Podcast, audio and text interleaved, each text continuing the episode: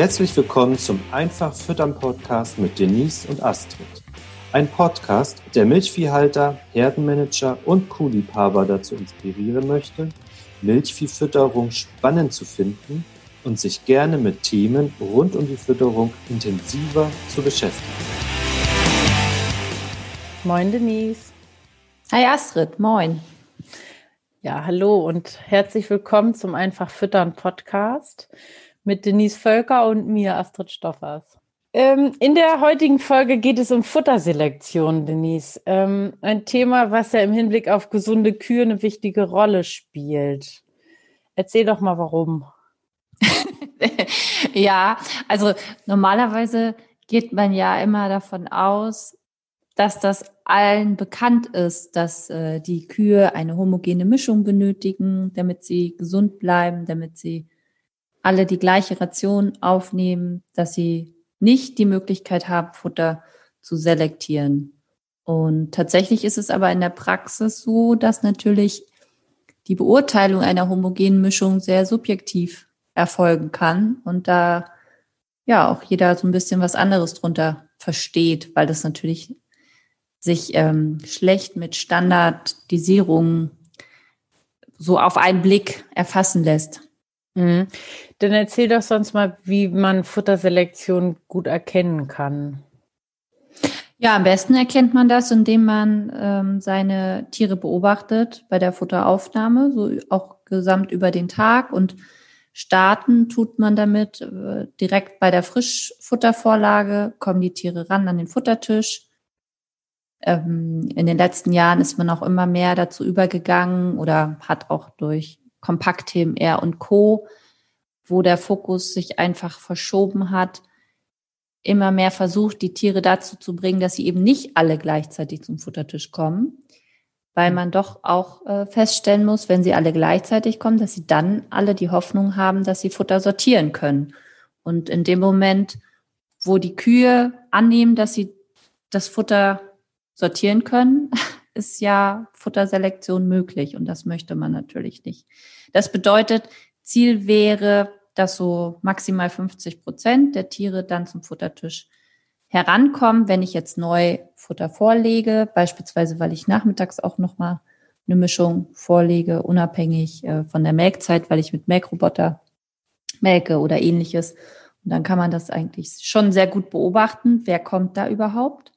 Und wenn die Kühe dann am Futtertisch stehen, was machen die da überhaupt? Also fressen die dann von oben nach unten direkt runter oder lässt sich doch ziemlich einfach beobachten, ähm, ja, dass die Tiere beginnen, im Futter zu suchen, zu schieben, zu wühlen.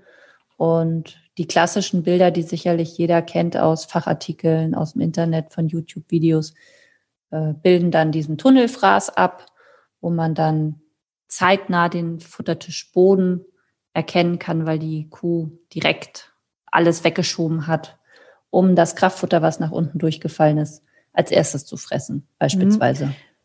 Was heißt für dich zeitnah? Ja, also es gibt Rationen, da sind so Sachen drin, die super gut auszusortieren gehen, wie zum Beispiel Kartoffeln oder Trockenschnitzelpellets, die nicht aufgelöst sind oder ähnliches. Und äh, da kann man das innerhalb von 30 Sekunden, wenn die Kuh angefangen hat, zu okay. fressen, beobachten, weil die Kühe gar nicht nach was anderem gucken. Die wollen nur direkt äh, da sich die Leckerlis raussuchen.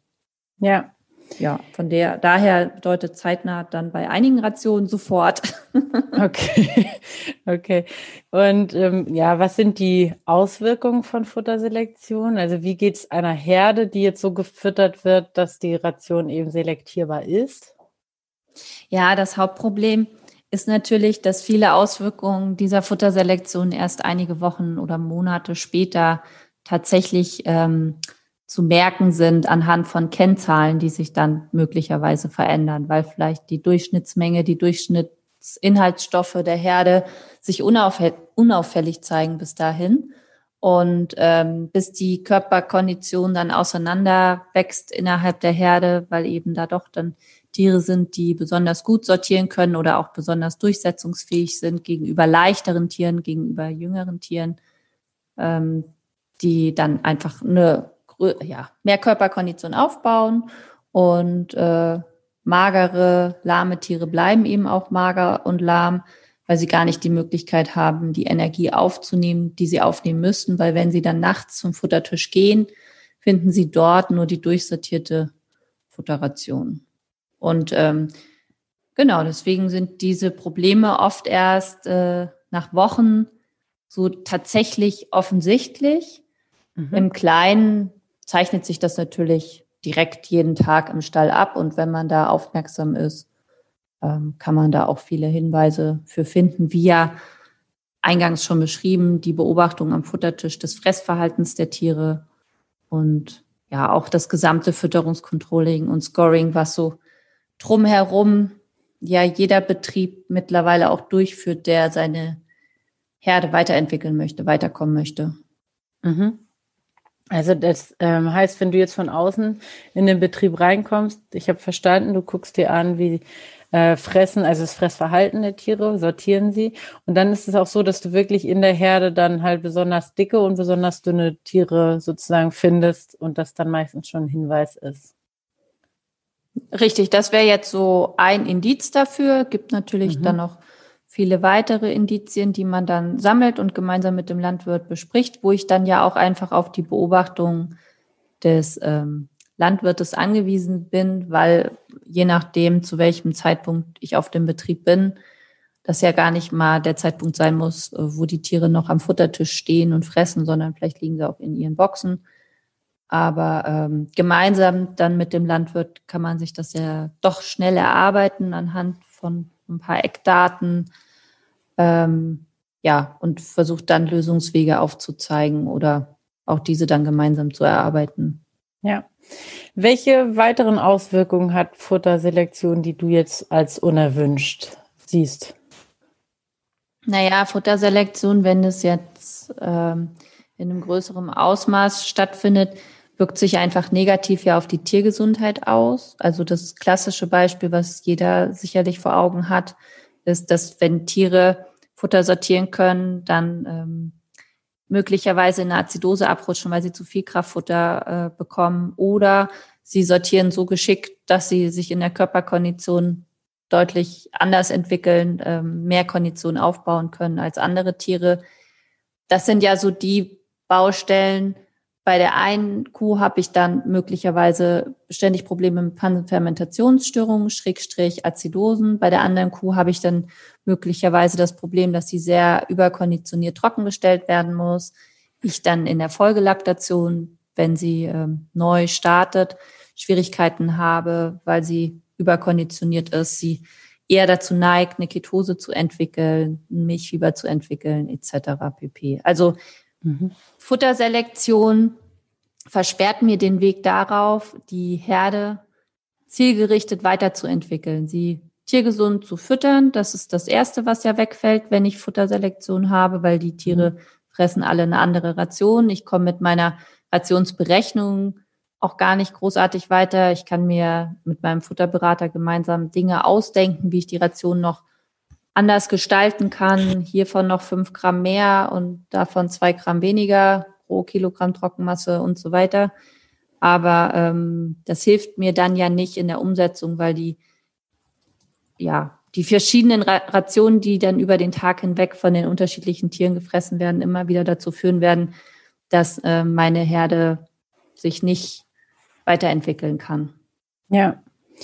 Was unterscheidet denn jetzt eine Herde dann hauptsächlich von, also von einer Herde, die jetzt eine Ration frisst, die quasi Tag und Nacht immer gleich ist, von der Herde, die jetzt schon monatelang mit einer starken Selektion ja, zu kämpfen hat. Die einen empfinden das ja nicht als Kampf, wenn sie den ganzen Tag nur Kuchen essen, aber. Ja, das ist natürlich bei den äh, Milchkühen, die ja doch in den vielen Herden als Leistungssportler gesehen werden müssen und weil sie es auch einfach sind, ist das anders. Da äh, kommt der Kuchen, der ständig da auf dem Futtertisch liegt, denen nicht zugute.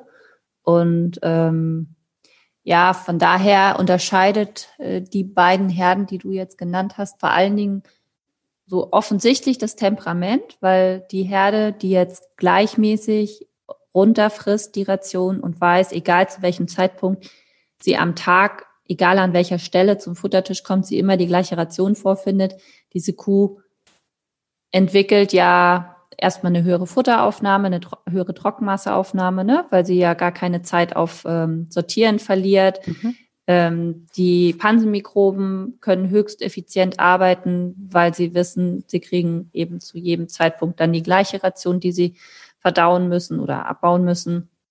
Und ähm, das äh, merkt man schon auch am Temperament der Herde. Die ist in sich ruhiger. Ne? Die Tiere kommen dann nicht hoch oder springen dann nicht auf, wenn der Mischwagen kommt, um jetzt mal ein Extrembeispiel zu nennen, und rennen dann zum Futtertisch, sondern die bleiben oftmals dann eben auch liegen und äh, ja entscheiden, habe ich jetzt wirklich Hunger und gehe da hin oder möchte ich da gerne hin oder ähm, lohnt es sich für mich, weil ich weiß, ich kann mir da zwei Kilo Trockenschnitzel oder zwei Kilo Kartoffeln einverleiben, die ich dann zwei Stunden später nicht mehr bekomme. Von daher ist so dieses, ja, wie aufgeregt ist dann so eine Herde, ne? Das kann man schnell erkennen und mhm. dann diese ganzen tiergesundheitlichen Parameter, worüber wir ja auch in anderen Podcasts schon oft geredet haben, die kann ich ja auch oder sollte ich ja auch irgendwie ähm, in einem Herdenmanagementprogramm oder in einfachen Excel-Tabellen mir hinterlegen, um dann zu gucken, welche Krankheiten treten wie häufig auf. Und klar hat eine Herde, wo Futterselektion zur Tagesordnung gehört, äh, mehr Probleme mit Klauenrehe, Pansenfermentationsstörungen, Fruchtbarkeitsprobleme möglicherweise sogar auch. Mhm. Ähm, ja, daher kann man diese Herden schon deutlich voneinander unterscheiden. Was schätzt du, wie hoch ist der, der Einfluss? Also meinetwegen auf ähm, Milchleistung oder ne, such dir einen Parameter aus, aber der sozusagen messbar ist.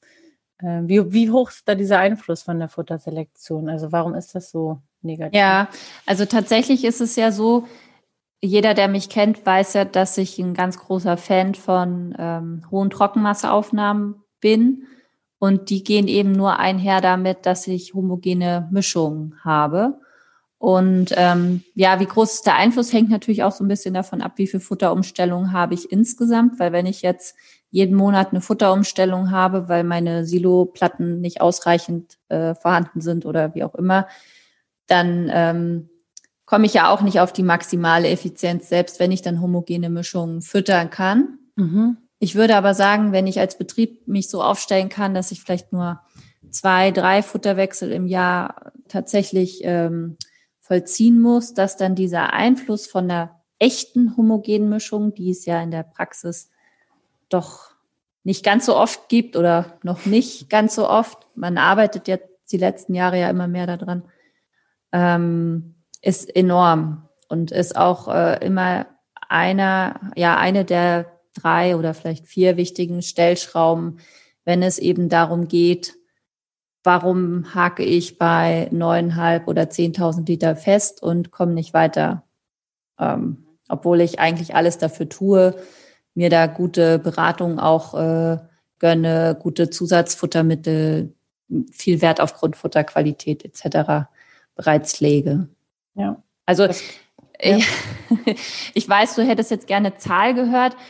Äh, ich tue mich aber so ein bisschen schwer, weil es doch auch sehr betriebsindividuell äh, von der Situation abhängig ist, wie viel Futterumstellung oder wie viel Tobabo habe ich zwischendurch noch. Ähm, wie viel Ladewagen ist dann zwischen meine gehäckselten Silagen gefahren und all diese Sachen. Aber wenn ich wenig Futterumstellung habe und äh, homogene Mischungen, dann ist das schon mit der wichtigste Erfolgsfaktor, ähm, wenn ich viel Milch produzieren möchte. Wichtiger als die Ration selber? Ja, das auf jeden Fall. Okay. Wichtiger als die Grundfutterqualität? Also, nee, das geht ja ineinander okay, Hand in Hand. Okay. Ähm, und bei der Ration muss ich jetzt natürlich auch dazu sagen, Klar, wenn ich jetzt 6,2 Megajoule in der Ration habe, wird die immer anders melken, als wenn ich 6,9 oder 7,0 in der Voll-TMR füttern kann. Mhm. Aber es ist dann eben nicht kriegsentscheidend. Oder ich will es mal an einem Beispiel festmachen. Wenn ich jetzt eine Voll-TMR füttere und mein Ziel sind 10.500 bis 11.000 Liter Milchleistung oder Laktationsleistung pro Kuh und ähm, ich füttere eine Ration, die schlecht gemischt ist, die nicht homogen ist und die hat 7,0 Megajoule, wenn ich die untersuchen lasse. Also mhm. nicht gerechnet, sondern bei mir gilt ja immer nur untersucht. Mhm. Und ähm, vergleiche dann die Herde, die diese Ration frisst, mit der Herde, die eine homogene Mischung von Tag zu Tag das gleiche an jeder Stelle, zu jeder Uhrzeit und die hat dann beispielsweise nur 6,8 oder 6,7 Megajoule. Jetzt mal so ganz plattes mhm. ja, Beispiel. Ja, ähm, dann wird aus meiner Erfahrung heraus die Herde trotzdem deutlich besser performen, wo okay. dann eben nicht die 7,0 drin sind. Und ja. vielleicht kann man damit, also damit kann man viel ausgleichen mit diesen mhm. homogenen Mischungen und man kann sich eben auch äh, deutlich weiterentwickeln. Deswegen ist da immer mein Fokus und ähm, ja, ich versuche die Betriebe zu motivieren und sie dabei zu unterstützen, dem Ziel möglichst nahe zu kommen an 365 Tagen im Jahr, was nicht so einfach ist. ja. ähm, jetzt hatte ich auch einfach mitgekriegt, dass viele Landwirte dann versuchen, mit Wasser quasi das Kraftfutter am Grundfutter festzukleben. Ist das das Allheilmittel? Ja, wie du weißt, glaube ich ja selten an Allheilmittel. ähm, es kann dabei unterstützen, dass die Tiere weniger sortieren. Da, ja, das ist sicherlich so. Aber auch hier muss man natürlich grundsätzliche Regeln einhalten, beispielsweise auch kontrollieren, dass das Wasser gleichmäßig über die Ration verteilt wird, dass die Kuh nicht an dem einen Platz am Futtertisch ähm, 36 TS vorfindet und am anderen 38,5. Und ähm, ja, all das, also da gibt es ganz viele Kleinigkeiten, die dann dazu führen, ob so eine Aktion erfolgreich wird oder nicht. Und mhm. ähm, da fehlt es auch manchmal in der Praxis dann an den Feedback-Schleifen, ne? dass dann Sachen ausprobiert werden. Dann klappt das nicht auf Anhieb gut, dann wird es vielleicht direkt wieder eingestampft, dann mhm. klappt es wieder genauso schlecht wie vorher, also ohne Wasser. Mhm. Und man ist unzufrieden und ähm, unterhält sich dann mit Berufskollegen. Ja, und ist dann für immer gebrandmarkt äh, nach dem Motto, das funktioniert bei mir nicht mit dem Wasser oder äh, stimmt irgendwas nicht. Ne? Und bei anderen, die dann wirklich Schritt für Schritt auch versuchen zu verifizieren, warum klappt das jetzt gut, warum klappt das nicht, nicht gut, welche Trockenmasseaufnahme habe ich, bei welchem TS-Gehalt, macht das Sinn, da jetzt noch mehr Wasser, wie reagiere ich, wenn es regnet, nehme ich dann Wassermenge zurück, äh, wie viel Wassermenge nehme ich zurück und da, all das sind ja dann die kleinen Schritte, die man eigentlich dazwischen auch machen muss, damit es dann auch langfristig erfolgreich umsetzbar ist. Ja. Ja. Und genau, wenn jetzt jemand zuhört und jetzt seinen Blick ein bisschen schulen möchte, hast du ja eben schon zwei, drei Sachen äh, gesagt. Auf was soll er zusätzlich zu ähm, die wühlen, die Tiere? Und ähm, habe ich Kartoffeln oder Schnitzel in der Ration? Auf was kann er noch achten? Tiere? Ja, man kann ja Restfutter mit Frischfutter ähm, vergleichen. Ne? Mhm. Ne? Also wie sieht das Restfutter aus? Wie sieht das Frischfutter aus? Man kann Genau, dann die Scorings, die hatte ich ja vorhin schon kurz im Nebensatz mhm. angesprochen, habe alle durchführen, durch den Stall gehen, Kotkonsistenzen sich angucken, PCS-Noten erfassen, ähm, schwankende Inhaltsstoffe an Tank. Ne? Viele Meiereien, Molkereien bieten ja an, dass man irgendwie bei jeder Abholung mittlerweile schon Milchinhaltsstoffe angezeigt bekommt. Also da gibt es ganz, ganz viele Sachen und äh, ja, da haben wir ja auch schon einen Plan zu. ja, gut, genau, das erzähle ich gleich vielleicht noch. Ja. Nein, mache ich auf jeden Fall. Ich will nur einmal kurz noch hören, ist es denn tatsächlich realistisch, dass das Restfutter so aussehen kann wie das Frischfutter, zwölf Stunden ja. später oder 24? Mhm. Es gibt Betriebe, die das schaffen. Okay. Also sind jetzt nicht äh, 70 Prozent der Betriebe, sind mhm. wahrscheinlich eher 10 oder 15, mhm. ne, die das dauerhaft schaffen. Mhm. Aber ähm, nee, da arbeiten wir dran, dass es stetig mehr wird und immer auch mehr Tage im Jahr werden. Das hängt ja stark davon ab, wer füttert alles. Ähm, gibt es da feste Absprachen, Arbeitsanweisungen, Arbeitspläne, wie lang was gemischt werden muss, etc. pp. Ne? Mhm. Wie homogen sind die Silagen in den Silostöcken?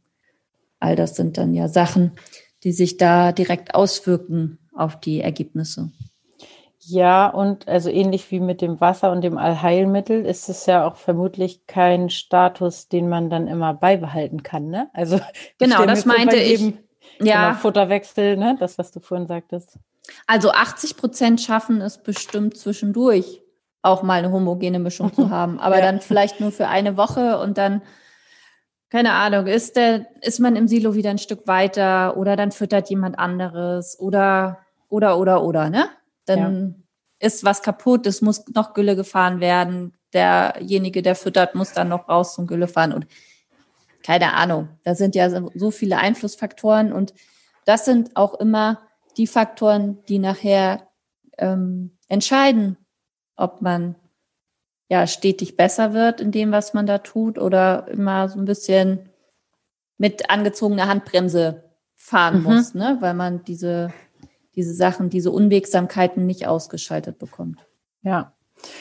Apropos Unwegsamkeiten, also wenn ja. du als, als Milchviehhalter heute eben durch deine Herde gehst und dann äh, ja feststellst, du hast Futterselektion oder insgesamt dich einfach ähm, mit dem Thema ein bisschen intensiver auseinandersetzen möchtest, dann haben wir eine, ein, ein Angebot für dich. Und zwar gibt es am 14. Januar abends um 19.30 Uhr ein Webinar mit dir, Denise. Richtig. Der Titel. Danke ja, Futterselektion, der unsichtbare Fluch. Ja, ein super Titel. Ich finde, da kann man schon gut äh, verstehen, sozusagen, wie du zu dem Thema stehst. Ähm, erzähl, was erwartet die dann hoffentlich Zuschauer? Ja, also wir möchten euch herzlich einladen, dass ihr mit dabei seid. Ähm, was erwartet euch? Ihr werdet Impulse bekommen zum Thema Futterselektion, worauf man achten kann, sollte, was euch weiterbringt, wenn ihr da intensiver drauf achtet. Und ähm, ja, wir werden hoffentlich einen interessanten, spannenden Abend haben, wo ihr natürlich auch all eure Fragen dann stellen äh, könnt und mhm. wir darüber diskutieren. Und ich freue mich, wenn möglichst viele von euch mit dabei sein werden. Ist ein genau. kostenloses Webinar. Genau, das ja. dauert circa 90 Minuten, ne? je nachdem, wie viele Fragen dann so reinkommen. Genau. Ja. Und ist ja auch eins meiner Lieblingsthemen. du, meinst, ich, du meinst, wir schaffen die 90 Minuten nicht? ja, ich, ich gebe mir Mühe. Ja. Aber ich meine, die meisten schaffen es ja auch, einen 90-minütigen Film sich im Fernsehen anzugucken. Und da kann man ja nicht interaktiv äh, mit ja. diskutieren oder Fragen stellen. Und ja. das äh, beeinflusst einen ja auch nicht so stark. Von daher glaube ich, sind das gut investierte 90 Minuten und wenn es dann 10 Minuten länger ist, ist auch okay. Ja, okay. Also anmelden in den Show Notes unter diesem Podcast haben wir den Link für die Anmeldung und sonst überall auf Facebook, im äh, Fütterungskurier und so weiter wird überall dieser Link sein für die Anmeldung. Ähm, ja, genau. Genau. Und dann freuen wir uns, wenn ihr mit dabei seid. Genau ähm, guten Rutsch, ne? Ja, und ein. Ja, also genau. Wir haben jetzt geplant, den Podcast zwischen den Jahren zu veröffentlichen. Das wird auch so sein für die, die ihn dann vielleicht ein paar Tage später erst hören. Wir wünschen euch ein ganz erfolgreiches Jahr 2021. Genau. Bleibt so motiviert, wie ihr seid, weil das seid ihr offensichtlich, wenn ihr euch hier den Podcast mit uns anhört.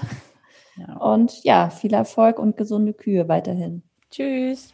Bis dann. Ciao.